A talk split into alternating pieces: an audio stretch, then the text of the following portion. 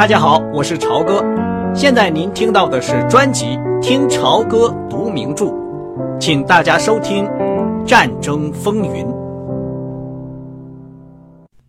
当天晚上，拜伦回到家里，父亲正坐在门厅面对花园的一张躺椅里。他朝父亲看了一眼，就走开了。帕格双手捧着一杯威士忌苏打水。朝前扶着身子，低着头。拜伦回到自己房间里，埋头继续攻读黑格尔的著作和他那难于理解的精神世界，一直到晚饭时分。晚饭的时候，维克多·亨利始终皱着眉头，沉默不语。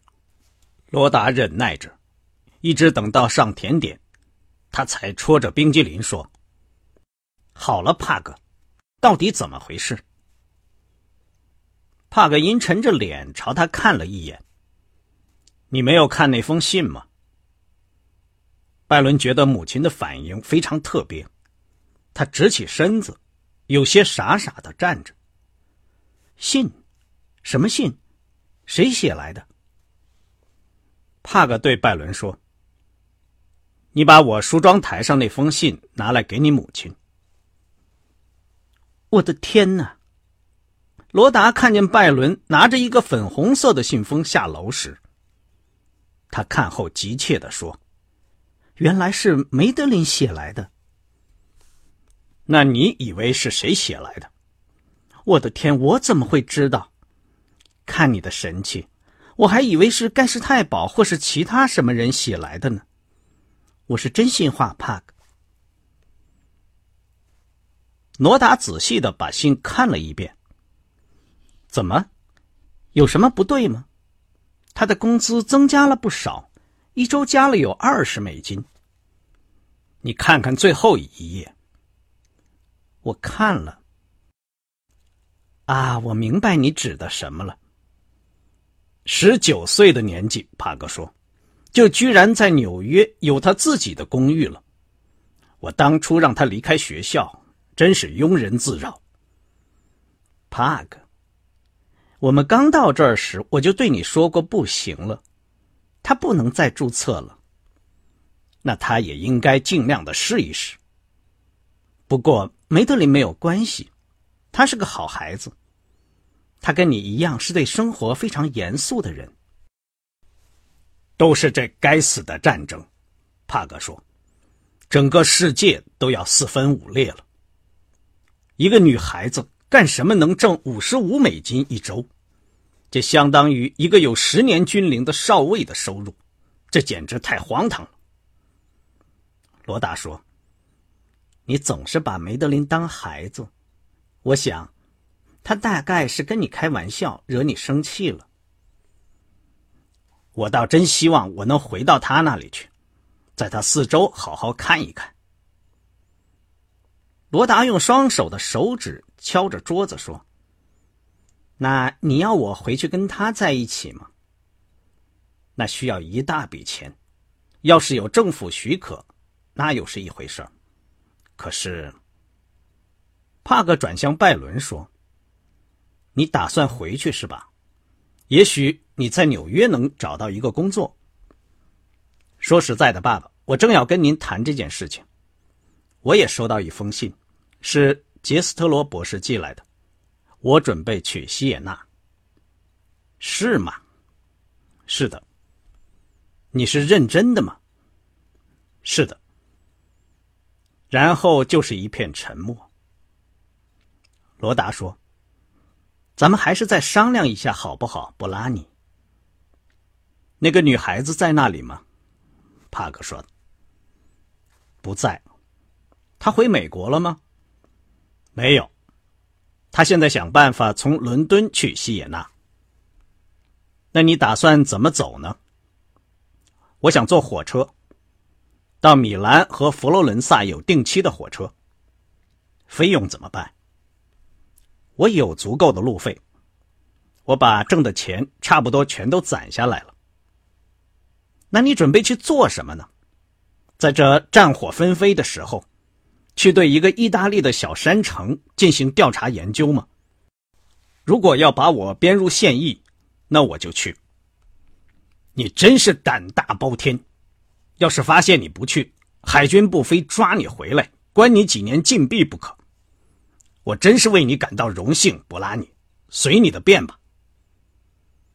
维克多·亨利咳嗽了一声，卷起了餐巾，离开了餐桌。拜伦朝前扶着身子，低下头，脸色苍白，下巴上的肌肉直抽动。罗达知道跟他儿子谈也没有用，他到楼上自己的化妆室，从贴身衬衣下边的口袋里掏出了一封信，重新看了一遍，然后把它撕得粉碎。下面一段摘自龙将军所著《失去了的世界帝国》。华沙陷落之后，到挪威事件之间。这段为期半年的沉寂，在西方被称作“假战争”。这是援引一位美国议员的用语，我们称它为“静作战”。这是针对闪击战的俏皮话。从英法方面讲，这种说法可能是适当的。在这段喘息时期，他们的确对自己的军事力量丝毫没有加以改善，这简直令人难以置信。他们只是老老实实坐着，预言我们要遭到失败。这段微妙晦暗的时期刚刚开始，元首就向国会做了伸出和平之手的演说。他这次演说也和其他的政治活动一样，经过精心策划。如果当初盟国轻信了这一演说，我们很可能发动震惊西方的十一月进攻。华沙陷落后。希特勒对此已经做了安排，我们也积极进行筹划。但目前西方政治家对元首已产生了某种戒心，他们的反应使人感到失望。但这毕竟关系不大。由于气候恶劣以及供应问题无法解决，迫使急躁的元首不得不一再推迟行动日期，于是袭击法国的计划始终未能实现。只是不断变更日期和战略，进攻日期总共推迟了二十九次，同时准备工作以从未有过的速度继续进行。在我们草拟黄色方案，也就是进攻法国的方案时，我们参谋部最喜欢阅读法国报纸和军事杂志上发表的长篇学术文章。文章说我们即将屈服于经济压力。我们觉得这些文章很可笑。事实上，我们的经济第一次开始真正上升。我们获悉，巴黎的生活比战前活跃轻松。英国首相张伯伦反映了西方的说法，他说希特勒错过了大好时机。在这被迫拖延的半年期间，尽管元首大本营无休止的在干扰。德国的军火工业生产依旧开始上升，一个袭击法国的完善的新的战略方案终于出笼了。苏联进攻芬兰，使静作战时期暂时活跃起来。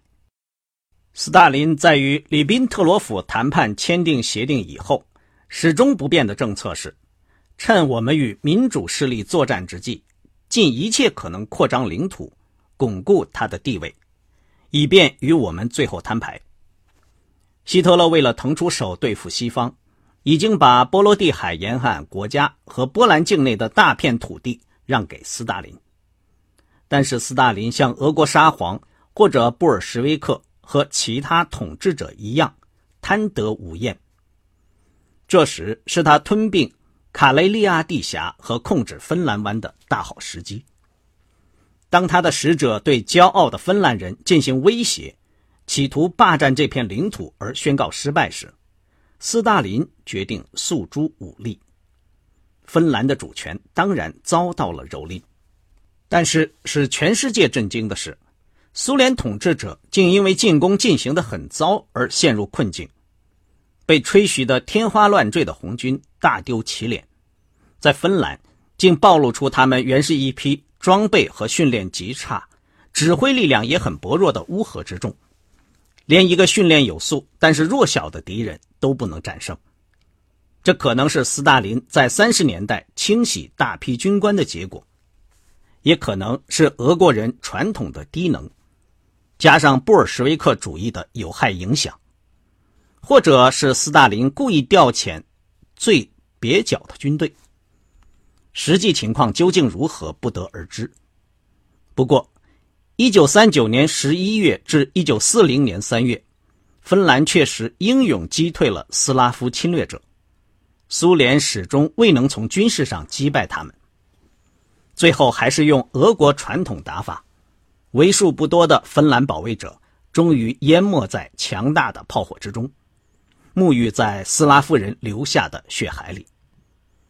这样，斯大林的愿望实现了，他把我们的芬兰朋友推回卡累迪亚地峡，形成了列宁格勒防线。我们必须承认，这一行动。实际上，在一九四一年挽救了列宁格勒。圣诞节，芬兰军队打了个大胜仗，这就是著名的苏莫萨米战役。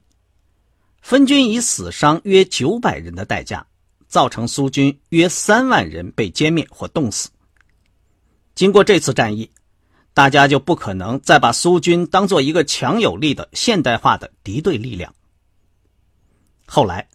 赫尔曼·戈林称，这次芬兰战役是历史上最大的一次诱敌行动，意思是说，俄国人故意在芬兰示弱，以便把他们的真正的战斗力伪装起来。这也成为德国空军在东方失利的一个荒唐借口。实际上，1939年，斯大林俄国军事力量是薄弱的。从这时开始，直到最后，我们在东线苏军手中彻底崩溃。这段期间所发生的事情，我们将在后面的章节里谈到。不过，他们在芬兰的表演，确实导致我们做出错误的计划。西方国家纷纷对进攻芬兰一事大肆宣传，并酝酿给予芬兰军事援助，但结果是并没有采取任何行动。不过，开辟芬兰战线，迫使希特勒面临北方的强大威胁。英国企图占领挪威。关于这一点，我们有准确的情报。英国的这一计划，并不像纽伦堡审判中指控德国军队的某些计划和阴谋一样。英国这一计划是实际存在的。温斯顿·丘吉尔在他的回忆录中公开写到这一计划。他承认英国进攻日期定在我们之前，但是后来取消了。因此，我们抢先进入挪威完全出于侥幸，只是时间问题。苏芬战争使挪威问题尖锐化，因为英法完全可以利用援助芬兰作为借口，在挪威登陆，并向斯堪的纳维亚半岛挺进，这对我们非常不利。北海两侧均设英军基地，这对我们的潜艇形成了封锁，从而扼住了我们在海上的主要咽喉。更重要的是，我们从瑞典运进铁矿的船只，冬季航线必须沿挪威海岸行驶。如果没有这一铁矿资源，我们就不能长期坚持长期战争。当最高司令部向希特勒承认存在这种危险后，希特勒发布命令。进行围塞演习，并占领挪威，黄色方案再一次被推迟了。在纽伦堡法庭上，海军上将雷德尔因阴谋侵占中立国挪威而定罪，而曾经拟定过同样计划的英国却坐在审判席上。这一事实实在令人遗憾，但这种不合理的现象促使我对自己在纽伦堡的经历。处之泰然。我认为那不是对我个人的侮辱，而是失败所导致的必然的政治结果。如果战争的结局正好相反，我们就会因丘吉尔阴谋占领挪威而将他处以绞刑，世界舆论又会怎么样呢？以其人之道还治其人之身，是理所当然的。我们占领挪威是在非常优良的英国舰队实际炮火下进行的一次惊人的水上行动，并且获得了巨大的成功。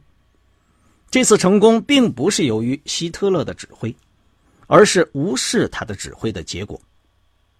我们在海上遭到惨重损失，尤其后来当我们计划进攻英国时，驱逐舰奇缺。但比起我们获得的战果，我们所付出的代价就微乎其微了。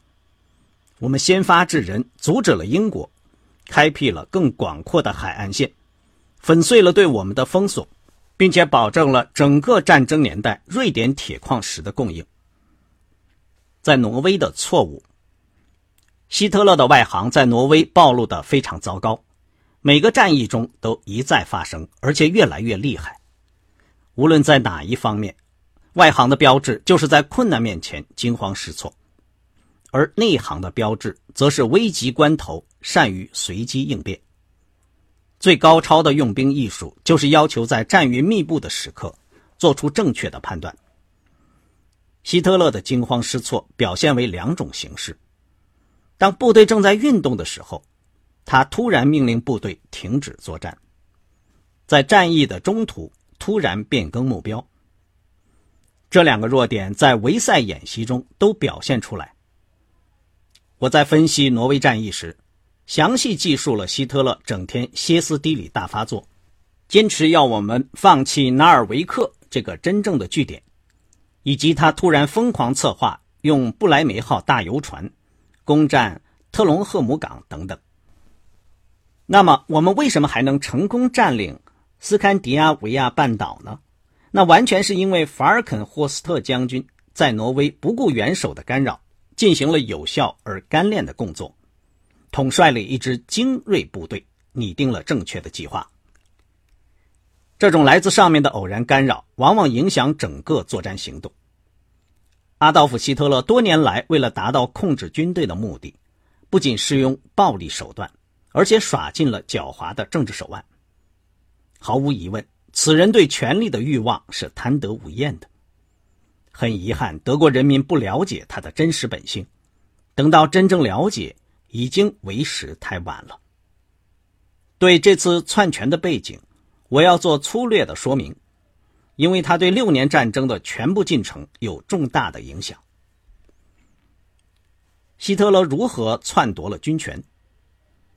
一九三八年，他和他的一批纳粹宠臣。竟然肆无忌惮捏造罪名，指控最高统帅部的一些有名望的将军行为不检。一方面，他们也利用了几个犯有这类性质错误的实例。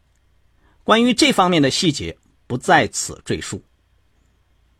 纳粹分子准备利用这个罪名，暗中把一批有经验的将领大胆搞掉，而希特勒本人居然一跃而为最高司令官。他强迫德国武装部队的全体官兵宣誓效忠于他本人。这一行动表明他了解德国人的忠诚性格，他们一旦宣誓，就将始终不渝的忠于这一誓言。由于对我们的一批有名望的将领进行了人身攻击，捏造了罪名，我们参谋部就被堵住了嘴，解了体。因而对这次篡权没有提出任何相应的抗议。德国军队一向不受政治控制，这使得德国军队长久以来成为我国的一支坚强力量。现在德国军队的绝对独立宣告结束，世界上一支最强大的军队的指挥权，在战争开始前一年光景，落到一个奥地利街头鼓动者的掌握之中。就这件事本身来论，还不算是一次灾难性的变化。希特勒对军事还不是完全无知，他在战场上当过四年步兵，而学会作战还有比这更坏的办法。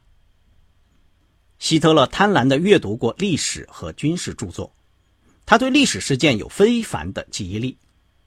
更重要的是，遇到重大问题，他善于追根究源，对事物本质的认识。他甚至具有和妇女同样的直觉感。如果一个政治家经常向士兵听取命令执行的情况，在战争中，这将是一种优良的指挥作风。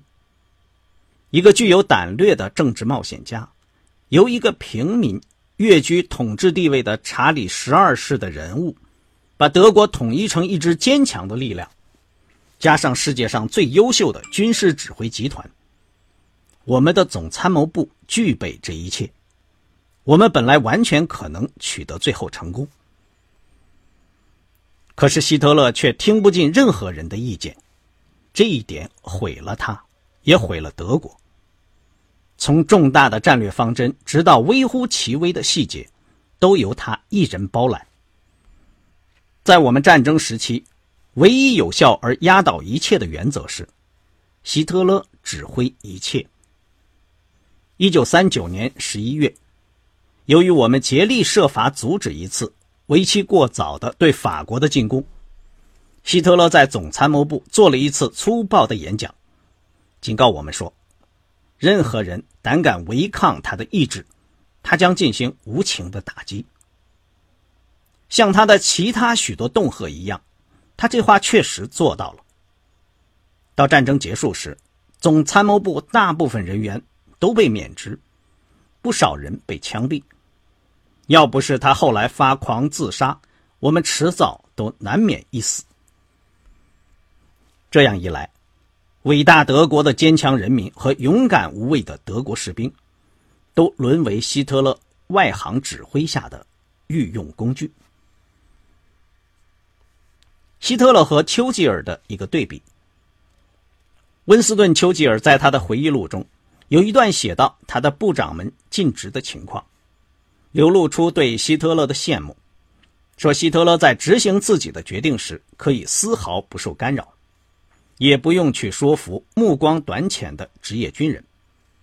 事实上，也正是这一点挽救了英国，使英国赢得了战争的胜利。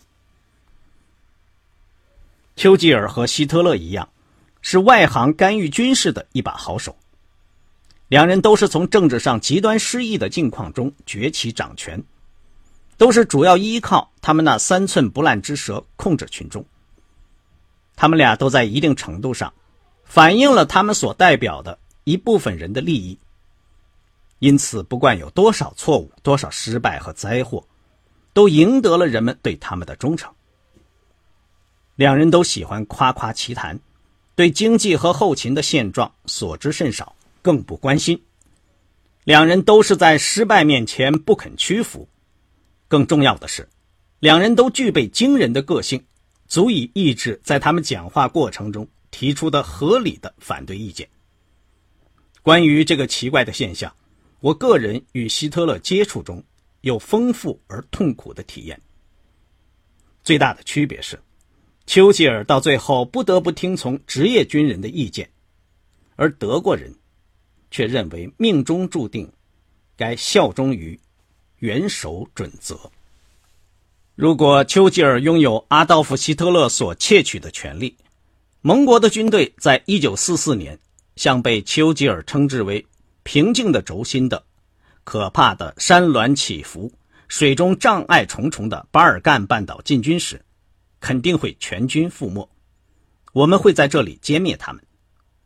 意大利战役就是一个证明。